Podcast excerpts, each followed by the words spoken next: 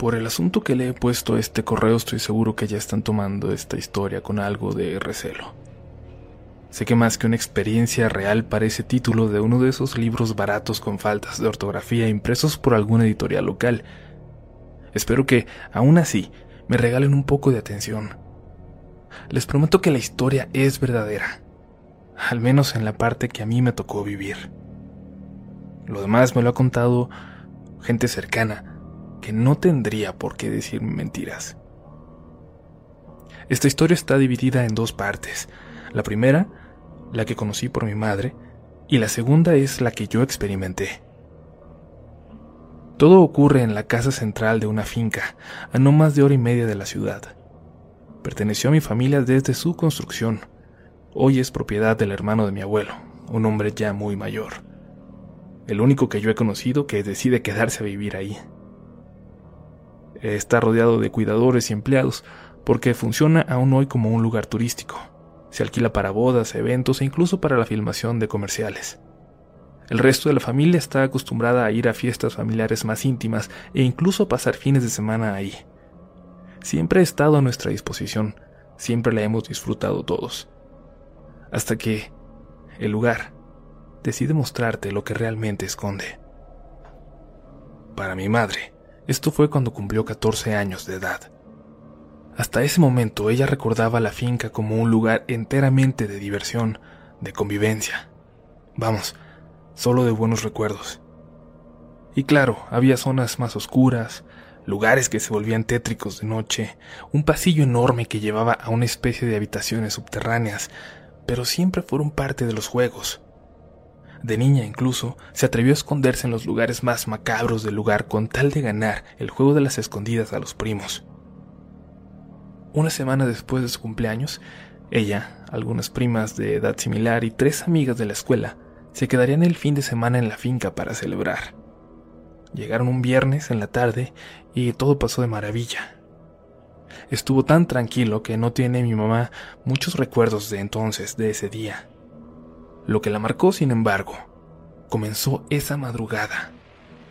Escuchó como una de sus amigas se levantó de la cama y de un salto cayó con fuerza en el piso de la habitación. Intentó abrir los ojos pero aún no podía ver con claridad. Sin identificar cuál de las dos chicas que compartían habitación con ella había sido, solo la vio dirigirse a la puerta y salir corriendo, dejándola abierta. Alguna urgencia quizás por ir al baño, pensó, y se volvió a dormir. No habían cerrado la cortina, así que la despertó el primer rayo de sol del día, que le daba justo en la cara. La puerta seguía abierta y las dos chicas en la cama frente a ella estaban profundamente dormidas. Oigan, no dejen la puerta abierta. Hay más gente aquí que puede pasar en cualquier momento, les dijo algo molesta. Las dos amigas despertaron confundidas y le preguntaron a qué se refería. Ninguna se había levantado por la madrugada, pero una de ellas le aseguró que se despertó también cuando alguien se dirigió a la puerta y salió corriendo. Pensé que había sido tú, le dijo mi madre. Las tres estuvieron intranquilas el resto de esa mañana, hasta que al mediodía, la alberca y las pláticas con las demás las hicieron olvidarse del incidente. Esa tranquilidad les duró muy poco cuando al empezar a caer la noche, una de las primas propuso contar historias de terror. Mi mamá, algo nerviosa, se rehusaba a participar, hasta que una de sus compañeras de cuarto exclamó de repente, Muy bien, pues vamos a contarles lo que nos sucedió en la madrugada. Magda, una prima de mi madre de en ese entonces 16 años, la mayor del grupo, comenzaba a escuchar la historia mostrando cada vez más preocupación. Y mamá, sin embargo, la miraba sin hacerle mucho caso. Y es que mi tía Magda siempre era la más comprometida y estaba dispuesta siempre a todo, con tal de asustar a las demás.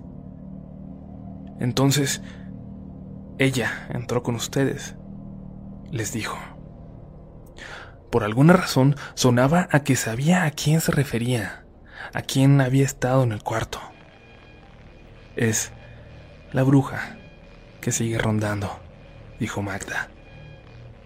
De repente todas se quedaron calladas, ausentes. a pesar de que la imagen de una bruja se supone que es algo que deja de provocarte este tipo de miedo cuando superas la niñez. Yo solo la he visto una vez, continuó mi tía Magda, pero también la vio mi madre y mi abuela en algún momento. La ven una vez y no vuelve. Así que creo que no tienen de qué preocuparse. Esa frase hizo dudar a mi madre. Parecía que Magda no las quería asustar, sino al contrario, que buscaba tranquilizarlas. Es una bruja, o así la llamaban, que vivió aquí a principios del siglo pasado, continuó Magda. Primero trabajaba con la gente del campo y luego comenzó a curar a los que llegaban lastimados después de esas inhumanas jornadas de trabajo. Pero luego, luego pasó algo, algo muy malo. La primera esposa de nuestro tatara tatara tatara algo, ya perdí la cuenta, estaba por dar a luz. Era una niña de 15 años apenas y se sentía insegura por lo que llamó a esta mujer para que la asistiera. Sin embargo, cuando llegó el médico, corrió a la mujer y ésta luchó por quedarse en la habitación sin lograrlo. Estaba enloquecida. Nunca antes nadie la había visto así. Entre dos trabajadores la llevaron hasta su cuarto y la encerraron, quedándose en la puerta para vigilarla por orden del patrón. Luego de varias horas de labor, todo se complicó, y el médico le dijo al dueño, a nuestro ancestro, que solo podía salvar a uno de los dos, al bebé o a la madre. Salve al niño, le dijo sin dudarlo, y se alejó de la habitación. El médico eso intentó, provocando heridas para rescatar al bebé que acabaron en segundos con la madre. Sin embargo, el niño tampoco sobrevivió. El padre regresó furioso al enterarse y se abalanzó sobre el médico, pero un llanto, un llanto de mujer que inundaba cada rincón de la finca, detuvo por completo su furia. Esos quejidos parecían salir del cuarto de la bruja, pero a los pocos segundos, uno más se le unió. Era un llanto de bebé, un llanto de bebé saliendo de ese mismo cuarto. El patrón, el médico y varios trabajadores se acercaron llenos de confusión al lugar, a esa puerta, pero cuando la abrieron, la habitación estaba completamente vacía. Los dos hombres que la resguardaban juraban que en ningún momento vieron que nadie salió. El patrón entonces se fue a la ciudad, casi muriendo de tristeza, donde años después conoció a otra mujer y tuvo descendencia, esa que llega hasta nosotros. Pero aquí las cosas, en la finca, nunca volvieron a la normalidad. En este momento todas las chicas miraban con atención a Magda, que parecía contar la historia como si hubiera estado ahí, y continuó. A la bruja se le volvió a ver Aparecía de repente caminando por los senderos cercanos, escapándose a los árboles cuando se topaba con los capataces del lugar. Cuando aquel hombre que había perdido a su mujer y a su hijo ya rozaba los 90 años de edad y ya tenía incluso nietos, la mujer bajó una vez más de los cerros y se acercó demasiado a uno de ellos, al nieto menor. Le habló para que fuera con ella. Sin embargo, una de las nanas, sin conocer la historia, la vio, llamó a los trabajadores que se encontraban cerca, que persiguieron a esta misteriosa mujer hasta darle alcance a unos kilómetros de la finca. Cuando la trajeron hasta el patrón, este, a pesar de la edad, pudo reconocerla en el momento, aún más de 50 años después. Antes de que pudiera decidir qué hacer con ella, los trabajadores comenzaron a decir que era una bruja y la culparon de los niños perdidos en el lugar y en los alrededores. Esa misma noche la quemaron, por instrucción de un capataz. Y aunque el patrón no dio ninguna orden, tampoco se los impidió. A los pocos años el patrón murió dejando cargo a su hijo mayor de la finca. Sin embargo, los relatos de esa mujer caminando en los senderos, en el camino principal y a veces dentro de la finca, continuaban contándose entre los trabajadores. Incluso cuando no quedaba uno solo de aquellos que la vieron quemarse viva aquella terrible noche. Estos relatos, sin embargo, ahora siempre incluían ese macabro detalle. La mujer que se veía caminando por los alrededores estaba completamente quemada. Yo la vi, dijo Magda, Y cuando se lo platiqué a mi madre me contó esta historia. A ella se la contó la abuela. Y ahora la sabes tú. Y ahora ustedes también la han visto. Todas guardaron silencio. A mi madre le costaba incluso trabajo respirar. ¿Tú cómo la viste, Magda? preguntó una de las amigas de mi madre rompiendo el silencio. Yo tuve suerte. No me la topé tan cerca como mi madre o como ustedes. Yo la vi cuando tenía 12 años o un poco más. Comenzó como una figura que caminaba entre los árboles muy tranquila a la mitad de la tarde. Cuando la vi pensé que se trataba de alguna de las personas que visitaba la finca ese día, pero después se fueron yendo todos, y al final solo quedamos mis padres y yo. Ese día solo había aquí un par de trabajadores, ninguna mujer. Yo platicaba y comía con mis padres, pero no podía evitar ver de reojo esa figura que seguía caminando entre los árboles. Cuando me decidí a voltear y a verla con claridad, la vi parada de frente a nosotros, a unos cien metros, detrás de esas fuentes, ya entre los árboles. Sin embargo, podía verla con claridad. Parecía estar vestida de negro. Parecía estar toda ella pintada de negro. Sus brazos, su cara, su cabello. No sé cómo explicarlo, pero hubiera podido jurar que se trataba de una sombra, y sin embargo podía notar también ciertos destellos de color rojo en ella. Sin decirle nada a mis padres comencé a caminar hacia allá, y al acercarme a solo unos cuantos metros, ella caminó de lado, sin dejar de verme, para quedar oculta detrás de un árbol. Seguí caminando hacia allá, sin perderla de vista, esperando que saliera caminando por algún lado, pero no lo hizo y de pronto ya estaba yo frente al árbol. Y ella justo detrás. Muy despacio le di la vuelta, pero ya no había nadie ahí. En ese momento mi mamá notó mi ausencia y se acercó rápidamente a mí. Vi a una señora, le dije. Estaba aquí, vestida de negro.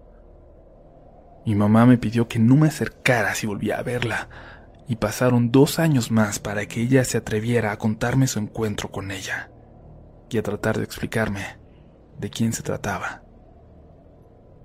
Cuando ella la vio, empezó a sufrir un calor terrible una noche, como si el cuarto se hubiera llenado de brasas. Se despertó sudando, completamente empapada y se levantó. Se quitó el camisón y se acercó al espejo. Lo que vio a continuación la ha perseguido por siempre.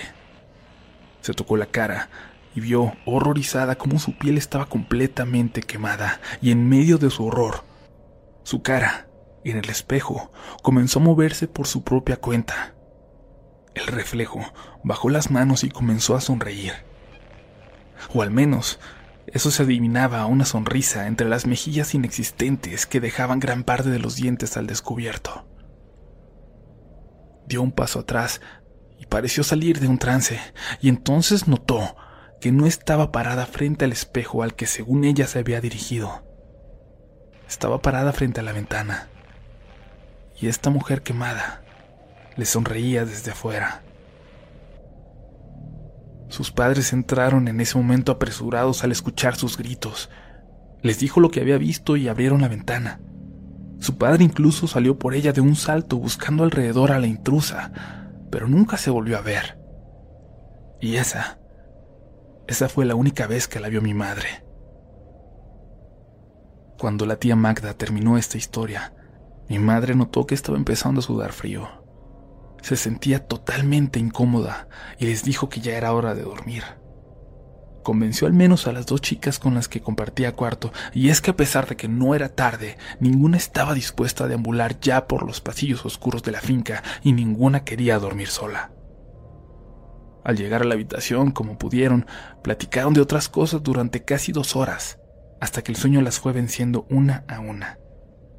Pero antes de que pudiera empezar a tener un mal sueño siquiera, un calor insoportable despertó a mi mamá cuando abrió los ojos. No pudo ver nada, pero sabía que había algo, alguien, en la oscuridad, justo en el centro de la habitación, en medio de ambas camas. Perdón, perdón por lo que te pasó.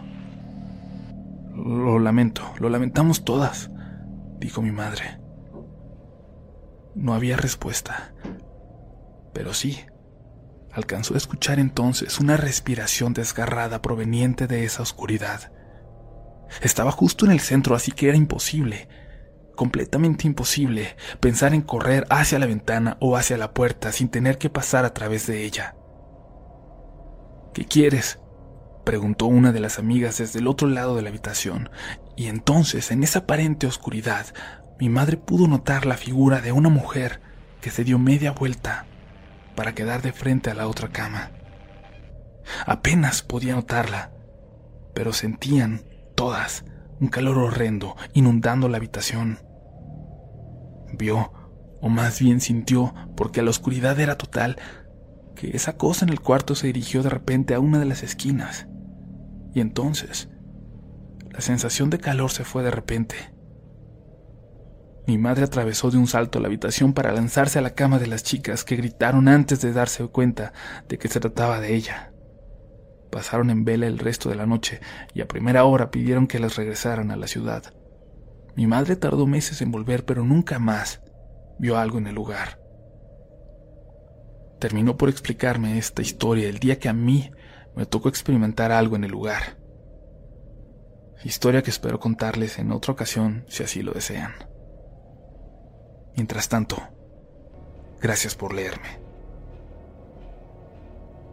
Como les dije, todo lo que mi madre terminó por contarme aquella noche, toda esta historia de la finca que en algún momento le contaron a ella, la compartió conmigo cuando, aún muerto de miedo, le relaté la aterradora experiencia que me tocó a mí. Primero les cuento, yo tenía 10 años la primera vez que sentí, que viví, algo extraño en ese lugar. Les aclaro que esto no se lo conté a mi madre hasta años después ocurrió una madrugada en la que yo estaba dormido en el sillón de uno de los salones, mientras en el patio aún se llevaba a cabo una enorme fiesta familiar. Había estado jugando con mis primos y algunos otros niños que no conocía.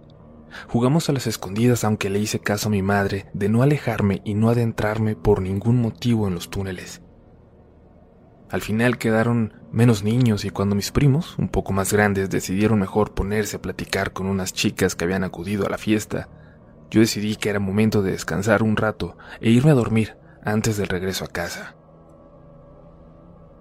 Entré a la casa principal y me recosté en uno de los sillones al lado de la puerta, pero el ruido era demasiado. Ese ruido y las ganas de dormir un momento pudieron más que la preocupación que me ocasionaba la oscuridad del lugar, y caminé para adentrarme un poco más hasta que llegué a una sala donde el ruido de afuera se volvía ya casi imperceptible. Recuerdo muy bien que traía una gorra, porque me la quité y la puse sobre un viejo baúl de madera. Cuando me quedaba dormido, empecé a escuchar una voz de mujer tararear, tararear una canción que yo nunca antes había escuchado. Pensé que era algún sonido de la fiesta que de alguna manera lograba llegar hasta allá, pero cuando puse atención me di cuenta de que provenía, al parecer, de detrás del baúl que estaba frente a mí.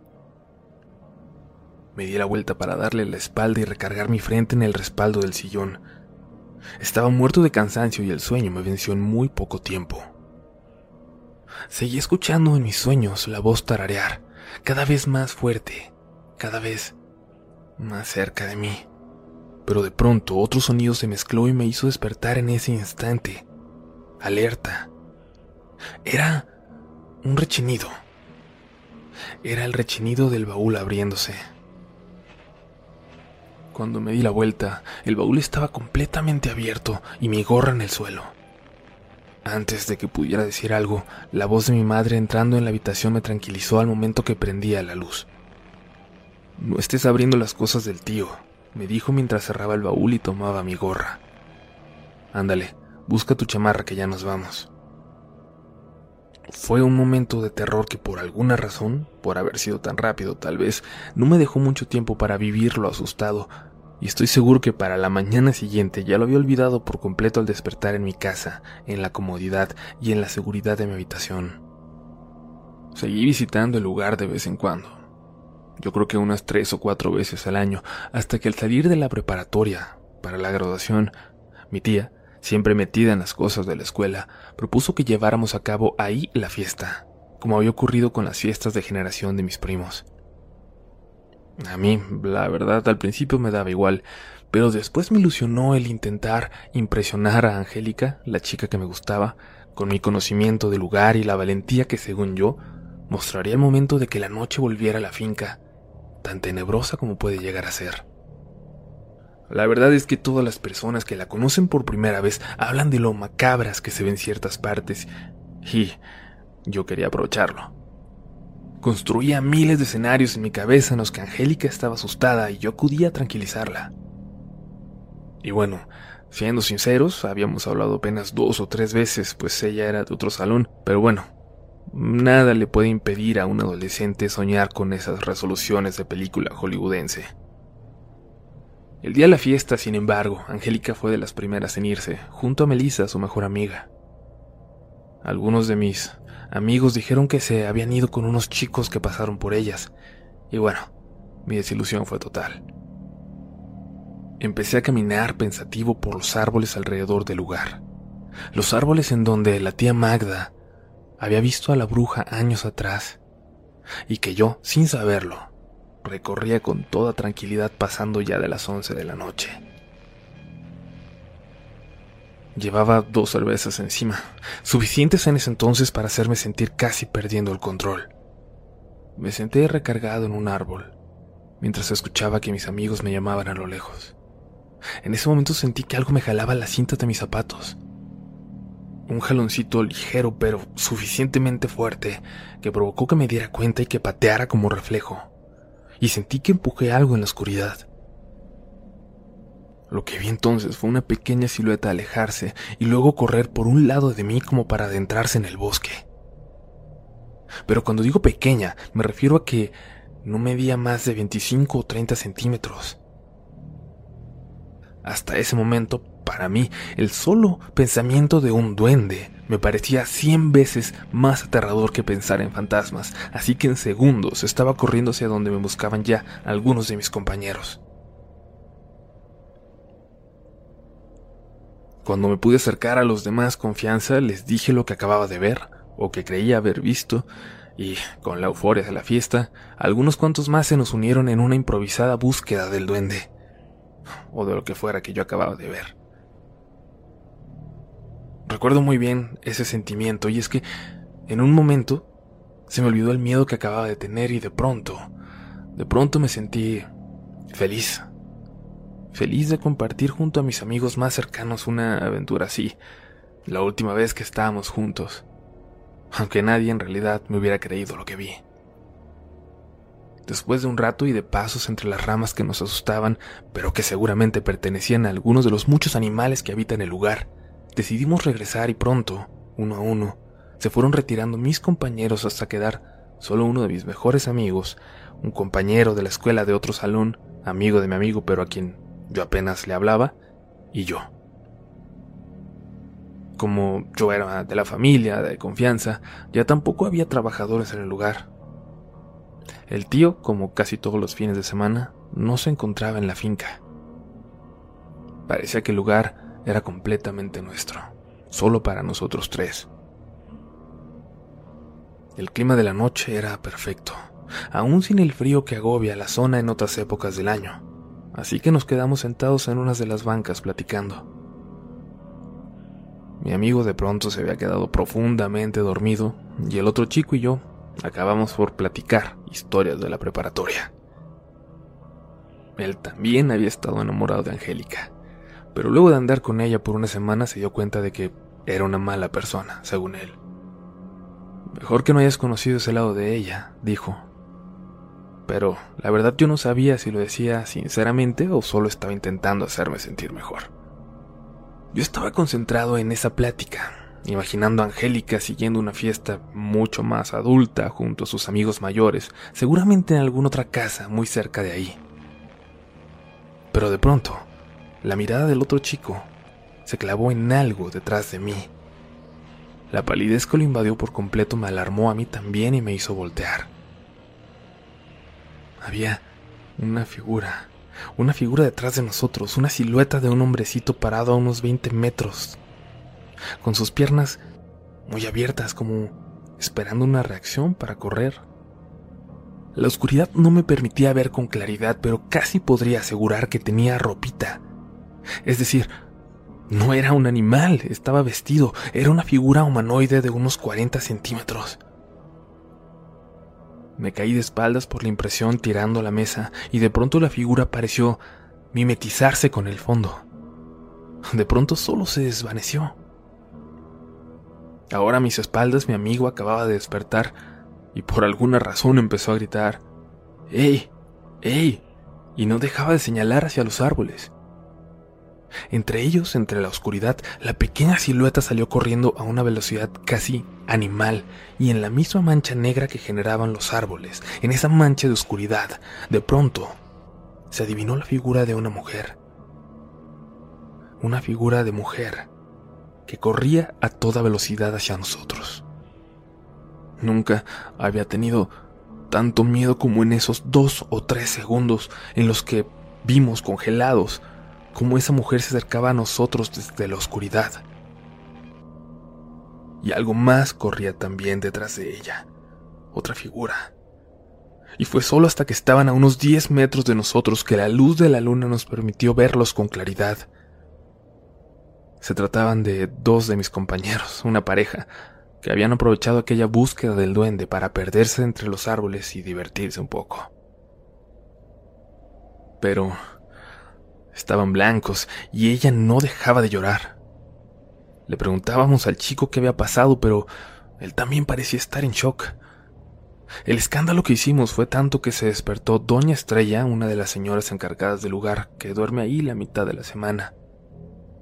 Yo ni siquiera sabía que ella estaba esa noche con nosotros. Nos regañó y nos hizo entrar y nos pidió que no nos alejáramos por ningún motivo hacia el bosque. Eso es algo que tú ya deberías saber, me dijo muy enojada. Jamás, jamás se meten al bosque por la noche. Lo decía mientras atendía a los chicos que, de verdad, parecían estar al borde de un infarto. En realidad no sabía de qué hablaba. Intentamos hablar de la figura que vimos del supuesto duende, y ella nos dijo muy tranquila que en los bosques, y en ese en particular, hay mucha energía que atrae a muchas cosas distintas. Lo decía tranquila, en un tono más de explicarnos que de regañarnos, pero justo en ese momento, mi compañera pudo recuperarse y hablar, y entonces, entonces la actitud y el semblante de Doña Estrella cambiaron por completo. Le preguntábamos que se habían visto a una figurita corriendo por el bosque, pero no.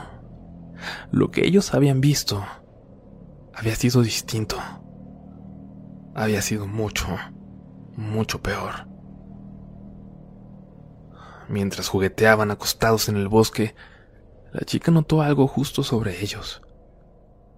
Las cervezas encima no la dejaban ver con claridad de qué se trataba esa figura, pero de pronto, un intenso olor a quemado, a carne quemada, tan intenso que lo sentían en el fondo de la nariz, aparentemente hizo que el efecto del alcohol en su sangre bajara porque lo que vio entonces claramente fue la figura de una mujer quemada en un árbol, observándolos con claridad a unos tres metros de ellos. Se levantó de un salto y salió corriendo sorprendiendo a su novio, pero este también volteó hacia arriba y empezó a correr como loco hacia nosotros. Se sintieron perdidos, no sabían hacia dónde correr, hasta que el sonido de cosas cayéndose los hicieron ubicarnos el sonido que hice al caer cuando vi aquella figura cerca de nosotros. La chica se puso tan mal que tuvimos que llamar a una ambulancia. Su novio se fue con ella y mi amigo le pidió a su hermano, que no estaba lejos de ahí, que pasara por él. Y solo el otro chico, que hasta entonces apenas conocía, y yo, nos quedamos en el lugar, vacío, escuchando las historias de Doña Estrella. Eso eso que anda en el bosque es muy malo. Todo el ambiente se pone muy feo cuando viene. Yo en ese momento pensaba que a lo que se refería Doña Estrella era más una criatura, un demonio, no sé, antes de que mi madre me contara los orígenes de esa cosa que no sé si doña Estrella ignoraba o tan solo había decidido omitirnos. Doña Estrella continuó. Con los chiquitos es fácil convivir. La mayoría solo son traviesos, decía. Al parecer, ella estaba hablando de duendes y lo hacía como quien habla de una camada de cachorritos con toda normalidad. Lo cierto es que si no hubiéramos visto esa figura, si no hubiéramos hecho ese escándalo por el susto, no sé si los chicos hubieran podido volver hacia nosotros o hubieran seguido corriendo en dirección equivocada, adentrándose en el bosque. Y justamente en ese momento, reflexionando sobre la noche, sobre lo ocurrido, me acordé de aquella experiencia que yo había tenido en el baúl. Se la platiqué a Doña Estrella. Y lo que me dijo, lo que me dijo aún hoy, me hela la sangre. Ah, sí. A la mujer la llegaron a ver varias veces dentro de la casa. Gracias a Dios, yo no. Y un día alguien notó, un cliente de hecho, que el baúl se estaba abriendo. El señor dijo que alguien lo abrió desde dentro y que una mujer horrible lo observaba desde ahí. Era un señor extranjero, de Europa, y no hablaba mucho español, pero eso fue lo que entendimos. Él se fue en ese momento y el patrón supuso que la mujer del bosque había estado entrando por ahí. En ese momento se llevaron el baúl y lo tiraron por uno de los barrancos más profundos de por aquí. Le pido a Dios, mijo, que no encuentre otra forma de estarse metiendo. Incluso hoy sigo recordando esas palabras de Doña Estrella con terror. Aunque yo no la vi, no pude evitar pensar en esa noche y en lo cerca que estuvo de mí aquella mujer, esa vez cuando yo era niño. La finca sigue usándose para graduaciones, entre otras cosas. Quizás muchos de los que escuchen esto ya han estado ahí. Quizás ya han estado cerca de esta bruja, sin saberlo. Si te gusta este contenido, no dudes en suscribirte para que estés pendiente de lo nuevo que tenemos cada semana. Síguenos también en Instagram y Twitter, donde nos encontrarás como RDLN Oficial. Y también puedes suscribirte a YouTube, donde tenemos varios relatos nuevos cada semana. Esto es Relatos de la Noche.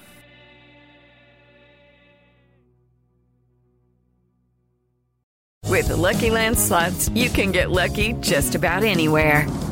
This is your captain speaking. Uh, we've got clear runway and the weather's fine, but we're just going to circle up here a while and uh, get lucky. No, no, nothing like that. It's just these cash prizes add up quick. So I suggest you sit back, keep your tray table upright, and start getting lucky. Play for free at LuckyLandSlots.com. Are you feeling lucky? No purchase necessary. Void where prohibited by law. 18 plus terms and conditions apply. See website for details.